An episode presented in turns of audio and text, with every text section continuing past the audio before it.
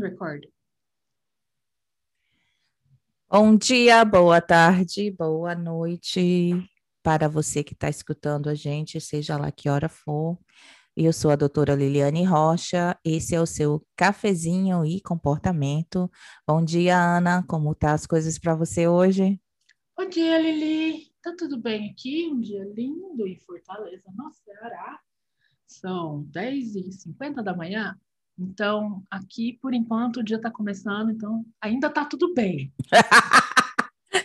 Esperança boa, hein? Realista. Ah, é, faz parte. E aí, Ana, amanhã é dia dos namorados aí no Brasil, hein? Pois é. Dia 12. Dia de Santo Antônio. Santo Antônio É. não é 13? É, na véspera de Santo Antônio. Isso, É, ok. véspera de Santo Antônio. Pois é, dia dos namorados. Mais um dia dos namorados na pandemia, né? O que também não muda muita coisa. Quem já não tinha namorado, agora que não arranjou mesmo. Então, ah, esse ano parece que está mais, está menos comemorativo do que nos anos anteriores. A gente tem visto pouca né, propaganda na TV, ou propaganda em geral, né, de presentes para os dias dos namorados. É, mas estamos aí, né, entrando neste período. Você sabe que aqui o Dia dos Namorados é o Valentine's, né? Em fevereiro. Não é agora em, em junho. Embora eu, como pessoa esperta que eu sou, eu exijo o presente duas vezes no ano. Eu acho que é digno. É o mínimo. Mas então, o que é que é amor, Ana? Como é que a gente sabe que está apaixonado? O que é que é amor? Segundo Skinner, né, o que é o amor se não reforçamento positivo?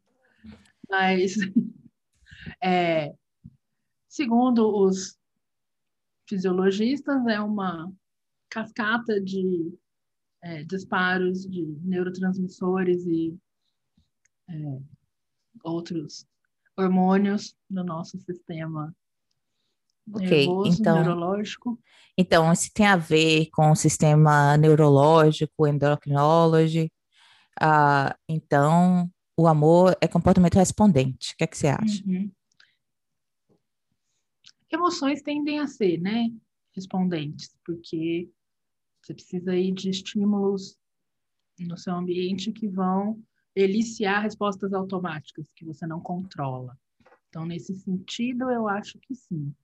Eu acho que o que, o que a gente precisa perguntar não é, né, é, se é respondente ou não, mas quais os estímulos que controlam essas respostas respondentes. Hum. Se você tivesse que definir amor para você, como é o processo de se apaixonar, como é que você faria isso? Eu tenho a minha ideia aqui, né? Mas eu quero escutar a sua. Hoje é o dia das perguntas difíceis, Dion. É, Não, hoje é dia gente pensar, né? Porque então. O povo tem, tem uma, uma, um estereótipo do. Estereótipo ou estereotipo? Não sei como é que é em português. estereótipo. Então, tem um estereótipo do analista que é frio, né? Que só pensa em comportamento observável, só se importa com comportamento observável. Então, como é que é? Como é que você, analista do comportamento, entende o amor? Eu, eu pensei muito sobre isso quando eu estava na, na grad school. Eu tenho uma amiga, né, que é Dr. Jennifer Morrison Diallo, e a gente sempre disse que ia escrever um livro sobre o que é amor. Depois que a gente se formasse, a gente nunca escreveu. Mas, então significa que a gente debateu muito sobre isso. Então, eu não sei como é que. né, tá, aí- tá aí uma coisa para discutir, discutir com a minha terapeuta. né, o que, que é que eu acho, como eu me apaixono. Bom, assim, pelos resultados presentes, eu a- a- não me apaixono a- nos últimos, sei lá, 5, 10 anos. Mas antes disso, basicamente, pela pessoa errada, né? É, então, eu não sei se tem um conjunto de características específicas, mas é, na, na pessoa, porque eu me apaixono, mas eu sei que tem um, um tipo de comportamento específico que provavelmente elicia em mim todos esses respondentes, né? Então, eu sou aquela que gosta do cara meio nerd, meio, né? Que fala três línguas, e, enfim, que não é bolsonarista ou que é, tem um mínimo de inclinação à esquerda. Então, assim, é, é, é muito racional, o que me faz realmente duvidar muito se é isso mesmo, se sou eu que estou racionalizando mais ainda em cima. Hum. Então, para mim, na época que eu estava em grad school, eu, ach, eu entendi que, que o amor é um condicionamento reflexivo.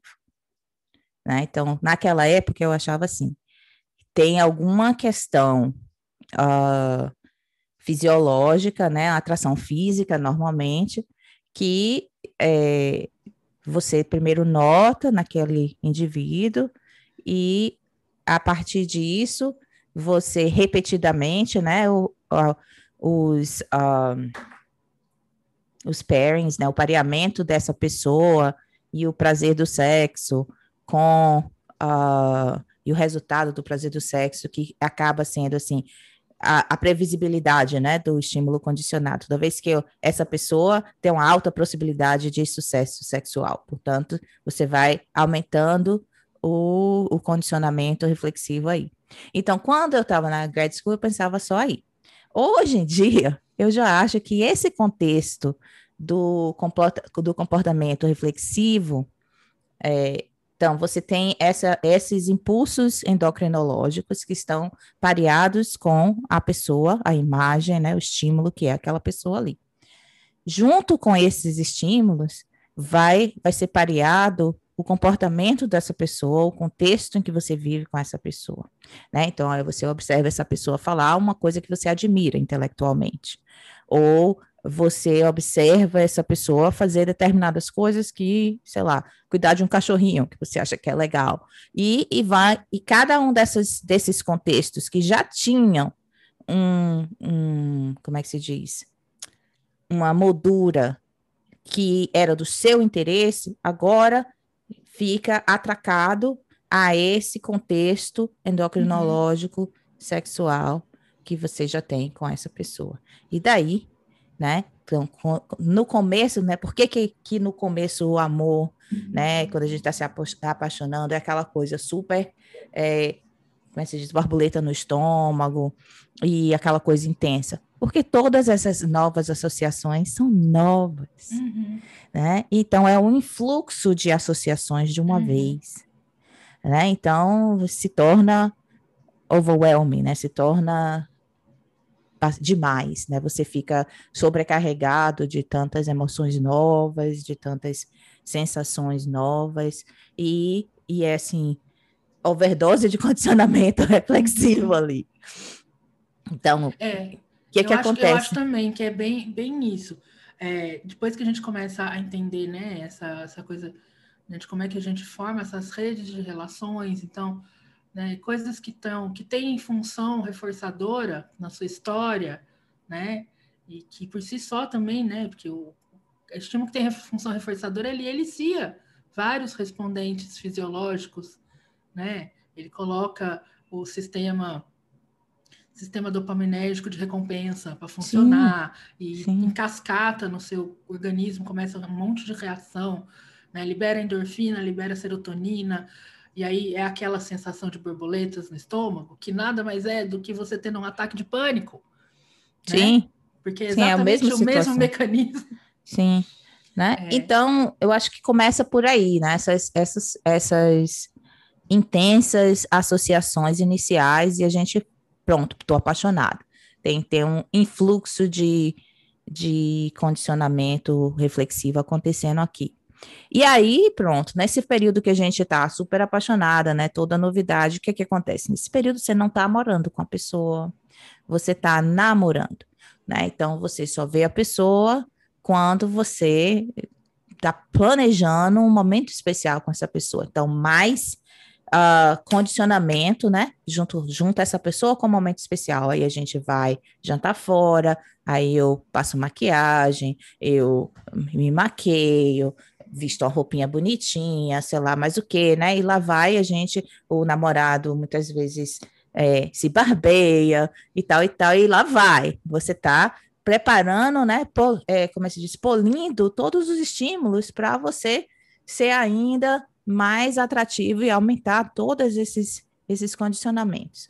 Tempo passa, você resolve, nossa, o nível de condicionamento aqui está super altíssimo. Se você não tiver contato com muita coisa que tenha uma outra moldura inversa a, a essa do que você gosta, você casa. Uhum. Né? Então, se você, durante o período de namoro, você não tiver contato com muitos, muitos estímulos que que são coisas que você não gosta, né? Que a gente chama aqui as, as red flags, né? As bandeirinhas ou o alerta. Daí você casa. E aí tem agora o outro, o outro mito, não sei se é mito ou dizer, né? Que depois do casamento as coisas ficam mornas. Antes do casamento tá tudo quente. E depois do casamento você fica morno né? No que é que acontece aí no condicionamento do casamento? Aí você pega esse estímulo que antes era só pareado com bonitinha, depilada, maquiada, com a corda de manhã descabelada, de mau hálito, né? É, de mau humor, né? De cansada, sem dinheiro, preocupada, né? E você ata junta a Tete, né? Você conecta essa pessoa com outros contextos. Agora, essa pessoa significa conta para pagar, né? É, se tiver filho aí no meio também tem mais isso, né? E aí vem todos esses outros contextos, né? De ah, poxa, agora se eu quero viajar, eu não posso simplesmente colocar a minha mochila, eu tenho que planejar junto do, com, com o horário dessa outra pessoa. Então, e aí vem todas essas outras associações que, embora não sejam terríveis, não são mais associações de apaixonamento, de paixão, uhum. não são associações de realidade. E aí, com isso, né, o, o amor, é, por si só, né, fica impermanente. Uhum. Né? Então, assim, a gente tem essa, essa ideia nas, nos contos de fada, etc., que amor é viveram felizes para sempre, né? É. A gente já falou desse felizes para sempre aqui antes. É, e, e não é felizes para sempre, e nem é para sempre. E né? nem é felizes, né? Porque Sim. Tem outras emoções aí no meio. Nem é, é. só felizes, né? Então, a, é, eu acho que a gente economizaria muito em terapia se a gente entendesse que, que primeiro, que não é felizes o tempo todo, e segundo, que não é para sempre, né? uhum. né? E eu acho que, de acordo também com, com as molduras relacionais e o contexto cultural, a gente tem muito uma visão idealizada do que é o casamento, do que é um relacionamento sólido, né? E... É, eu acho que, que até antes disso, viu, Lili? Eu estava pensando né, nessa coisa do mito do amor romântico, já no, no, no pré, assim, na sua construção do que são os estímulos e as coisas relacionadas a estímulos reforçadores, que a cultura também tem um papel muito grande, né? Porque Sim. estabelece valor reforçador né, a certos estímulos por regras, por, por aprendizagem. Uhum. Então, essa aprendizagem já está aí, né? No, aquilo que nos reforça e que vai ser né, identificado no outro como esse estímulo eliciador de emoções que a gente chama de amor, é, já é construído né, com base nessa coisa de que, então, por exemplo, se a gente é mulher, então o homem tem que ser provedor, tem que ser forte, tem que ser um príncipe num cavalo branco, tem que né, ser rico, tem que ser é, N coisas, né? E todos os detalhes envolvidos nessas coisas aí. Então já, já vai daí, né? Que de saída já a gente é ensinada a se apaixonar por pessoas que tenham determinadas características e não, né? Do contrário, né? O que, que entra aí para homens nessa rede relacional? Ser bonita, ser loira, ser magra, ser peituda, ter o cabelo da Gisele Bündchen, ter bunda, né? Ser submissa, não ser mais inteligente do que eu, não ser mais bem-sucedida do que tá eu. Tá difícil aí, viu? Aí, aí a gente vai ficar. Vou nem entrar nisso. Né? Caixa, caixa de minhoca, caixa de né? Pandora. Né? Aí Mas você é- vê, tem um livro, estou tentando lembrar o nome, é uma escritora feminista, que chama A Solidão da Mulher Inteligente. Hum. Smart Girls, Smart Girls Loneliness, eu acho que chama o livro. Vou fala procurar. justamente disso. É, não, e, e voltando ainda na- no esquema né, de, da Felizes para Sempre, depois que você está numa relação estável e que você está morando junto, casado, seja lá que, que arranjo que você tem, aí é que você, é, as, as, as, os condicionamentos reflexivos já estão bem estabelecidos e agora tem espaço no seu campo de atenção para você notar outras coisas né? Daí você começa a notar as imperfeições dessa outra Uhum. pessoa, né? E, e essa visão idealizada, ela como que, que se despedaça. E aí é nessa hora que seu olho começa a variar, né? E aí você começa a, a olhar para fora da sua relação. Não necessariamente procurar uma outra pessoa, mas olhar para fora da sua relação. Você pode olhar, olha, fulano tem uma relação assim, a minha não tem. Ou fulano, na relação deles, eles têm essa estabilidade, na minha não tem, né? E você começa a olhar para fora de sua relação. Ah, uma vez eu estava lendo, sempre na época dos namorados, tem sempre essas, esses textozinhos pela internet, né? Qual o Uhum. segredo de uma relação feliz, né? E eu me lembro um casal que já estava junto, sei lá, 70 anos, e perguntaram para eles qual era o segredo de uma relação feliz, e eles disseram: é não sair do amor ao mesmo tempo.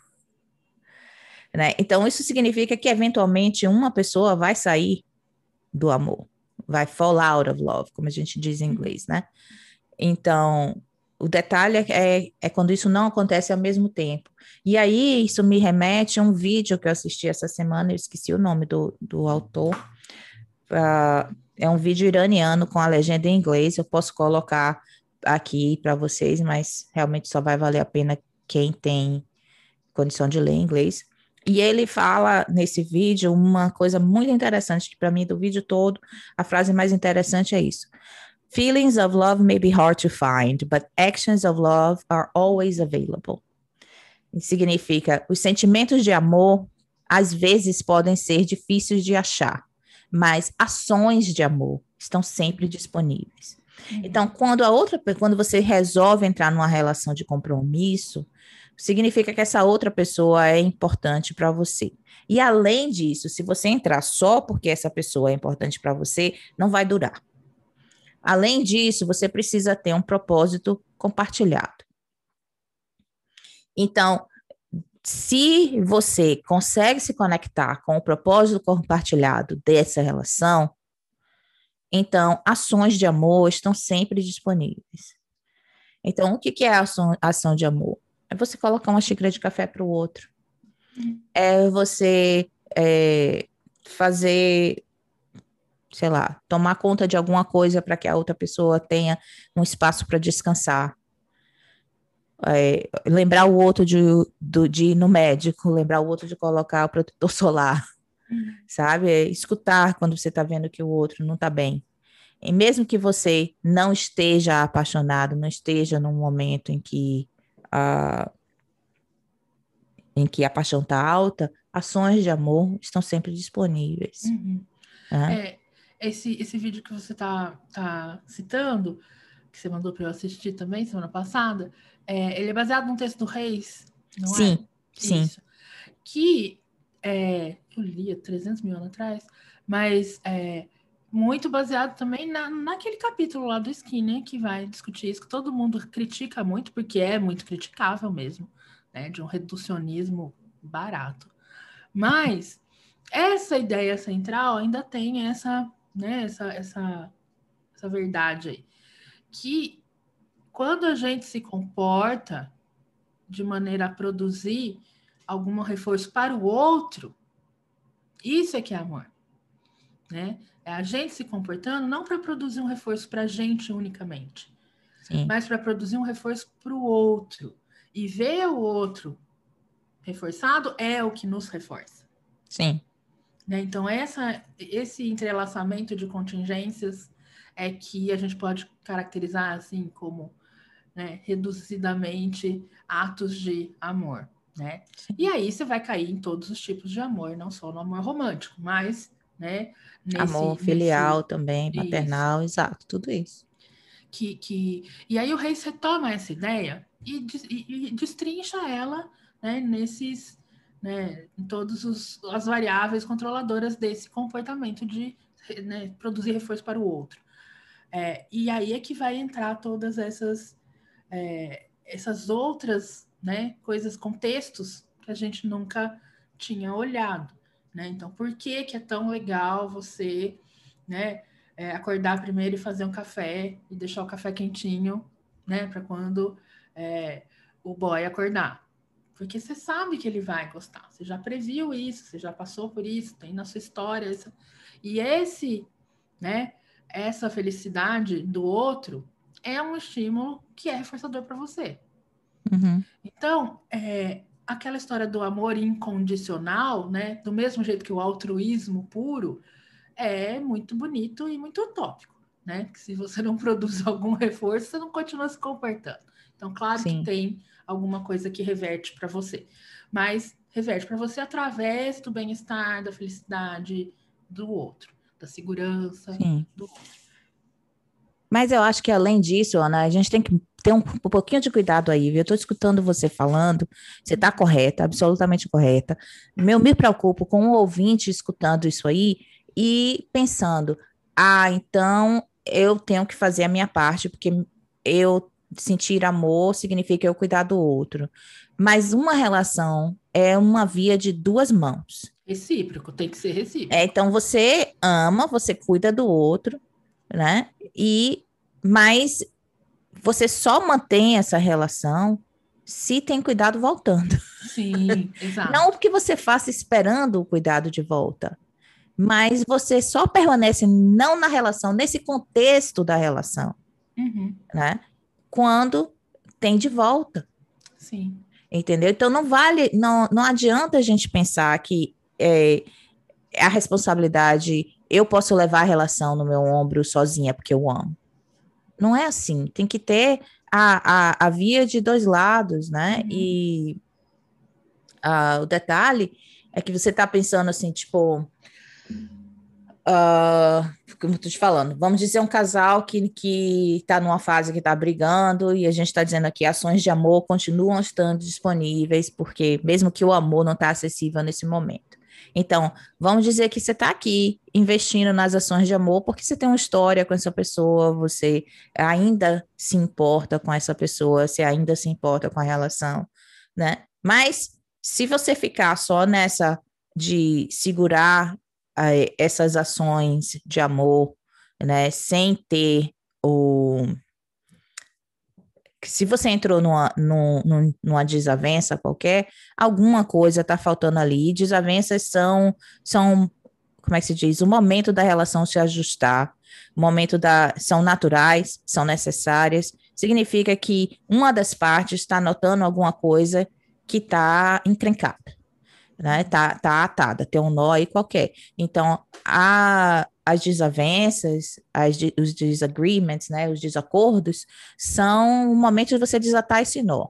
Então, dentro desse desacordo, você tem a oportunidade, né? Você está assim, ó, o amor está inacessível nesse momento aqui, porque a gente está em desavença. Ações de amor ainda estão acessíveis. E dentro dessas ações de amor, é, existe. Aí você tem que entrar com um comportamento novo que é tentar desatar esse nó aí, né? Então, escutar o que é que o outro está ali dizendo, que não está bom, né? Escutar de uma maneira que não seja personalizada, né? Uhum. E tentar falar também de uma maneira que não seja personalizada. Não é você, é o que está acontecendo aqui nessa relação, que tá faltar, não tá bom para mim, entendeu? Uhum. Não é que você não seja uma pessoa maravilhosa, é o que, do jeito que a gente está vivendo, as ações que a gente está tá exercitando nessa relação no dia a dia, não tá bom para mim, Uhum. Não, nesse contexto não está bom para mim, então vamos ter que trabalhar aqui nesse contexto. O amor existe, não está acessível nesse momento. A gente está tentando aqui manter as ações de amor, mas a gente, se é para o amor florescer de novo, para a gente ter acesso a esses, esses sentimentos de novo, a gente precisa uh, investir em ações novas. Não as Isso. mesmas ações que foram feitas sempre para manter o amor, né? E aí é que, que, que é o X da questão, né? Se a gente consegue desenvolver ações novas, a gente se recupera da, da briga. Se não consegue desenvolver ações novas, o relacionamento acaba, ainda que o amor exista. É, é- exato. É, é porque são. Eu acho que isso também que é muito difícil das pessoas compreenderem. É, apesar de acontecerem no mesmo contexto, de muitas vezes estarem entrelaçadas, o sentimento de amor e né, essas, essas outras coisas envolvidas, o dia a dia, as decepções, os desencontros, né, valores opostos ou Sim. conflitantes, eles também existem ao mesmo tempo. Sim, Né? Então as duas coisas elas é, vai pode chegar uma hora em que uma coisa fique muito mais né, saliente e importante do que outra. E eu acho que também deve ter também muito dessa de momento a momento uma Sim. coisa é mais importante que a outra, dependendo do contexto Claro. e tal. Mas é, não é porque né, você deixa de se relacionar com uma pessoa que você deixa de amá-la. sim, Né? E não é porque você deixa de amá-la que você deixa de se relacionar com a pessoa também. sim. né? Então, as duas coisas são, são independentes, de, de certa forma. Mas eu acho que, às vezes, também, Lili, eu fiquei, quando você falava, eu fiquei pensando, né? Que você falou da despersonalização. Sim, é- é- faz sentido. Mas eu acho que também é preciso, e principalmente para mulheres, a gente precisa aprender, a gente precisa começar a disseminar essa prática cultural, de que às vezes é a pessoa assim, Sim, sim, e que você não, não tem que, em nome desse sentimento de amor que, apesar de tudo, você sente, é, não, não, não tá saudável você permanecer com essa pessoa. É uma pessoa abusiva, é, sabe? É uma pessoa que é, não lhe te- escuta, que não lhe que- entende, que não lhe que te aprecia. bate, que te ameaça, que te É. oprime. Sim, né? Então, não, não tem é, nada de errado em né, decidir que a sua ação, que a sua ação é, criativa aí, né, diferente, seja justamente sair dessa relação. Uhum.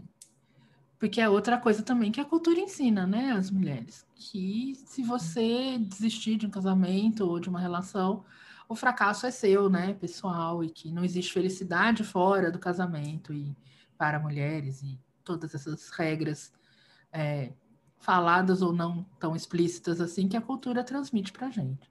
sim. Pois é, Ana. É- esse é mais um desses assuntos que, se a gente começar, a gente não acaba nunca, né? E tem muito aqui. Eu me lembro, eu passei anos, foram oito anos no grad school discutindo isso aqui. E era engraçado que a gente se encontrava e, e contava uma da relação para outra, né? Olha, aconteceu isso, aconteceu isso, tá vendo? Ó, classical conditioning. Olha, falou isso, tá na cara que isso é classical conditioning. né? Pois é. Aí, assim, e outra, outro mito, né? Não é só porque a gente sabe falar disso em termos de estímulos, respostas e relações entre estímulos que a gente é frio e calculista. É Muito pelo porque gente contrário, qualquer coisa Às vezes melhor você um- é. estudar o amor. entender o que tá né? É, um detalhe que eu quero fazer um disclaimer aqui. Eu fiz esse discurso todo aqui sobre amor e, e relacionamento, etc. Hum, eu sou uma pessoa que já se divorciou uma vez. Estou no meu segundo casamento, né? Então, minhas relações não são perfeitas longe disso. Dois, não sou terapeuta de casal. É, bom, isso. Terapia de casal também é um bicho completamente diferente, não tem nada a ver com isso que a gente tá falando. Não, nada a ver É. mesmo. É, são outras, outros objetivos. É. Mas e, e eu acho que, que a, a- inclusive é isso tam- também. Não existe esse relacionamento perfeito, Sim. né? Isso é outro mito. Sempre Sim. vai ter que ter ajuste. E talvez seja essa mesmo a estratégia de casais que tem sucesso nesse relacionamento durante muito tempo. Né? Tem algum escritor que eu também não vou lembrar o nome, é como eu sou péssima, mas é, que, que dizia exatamente isso, que não é que o amor não acaba, é que alguém morre primeiro.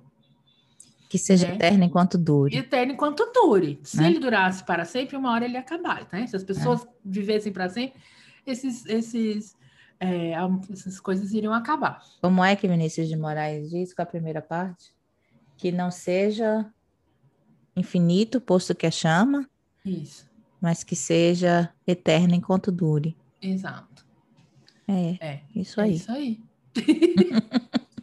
Ok, gente. Feliz Dia dos Namorados, feliz Dia do Solteiro, porque eu acho que, que tem as duas.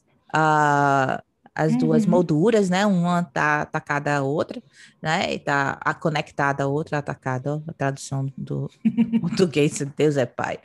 Mas uma tá conectada à outra, e ah, eu acho que aqui nos Estados Unidos, pelo menos, né? Quando tem o Dia dos Namorados, muita gente celebra a solteirice também. Aham. Acho que é uma coisa, muitas vezes a pessoa tá solteira porque quer, né? Porque Uhum. quer, porque tem outras coisas que são importantes nesse momento em sua vida. Ninguém tem que ser casado, ter um relacionamento para ser feliz. Aliás, você esse pode- é outro erro, né? Sim, Se você absolutamente. coloca a sua expectativa de ser feliz na outra pessoa, você nunca vai achar. É que é essa mais um pessoa. erro dos, dos contos de fadas, né? Que você Uhum. tem que ser feliz. Você, o feliz para sempre só acontece depois do casamento. Por isso que, de novo, vou falar aqui Mulan da Disney, um filme mesmo, não o desenho, que o melhor do filme foi isso. O Uhum. feliz para sempre foi a escolha. Ninguém disse o que, é que ela ia fazer. O que, é que ela ia fazer? Ela ia ficar com, no- com o exército, ela ia escolher o trabalho, a carreira, ela ia ficar com, com o outro cara lá, que ela estava apaixonada. Qual foi a escolha dela? A gente não sabe, ninguém determinou para gente. né? E a Uhum. beleza do- da, da vida é isso, a gente ter esse poder de escolha. É isso aí. Gente, este foi o nosso cafezinho especial de Dia dos Namorados. Então, bom dia dos namorados e namoradas e bom dia dos solteiros e solteiras.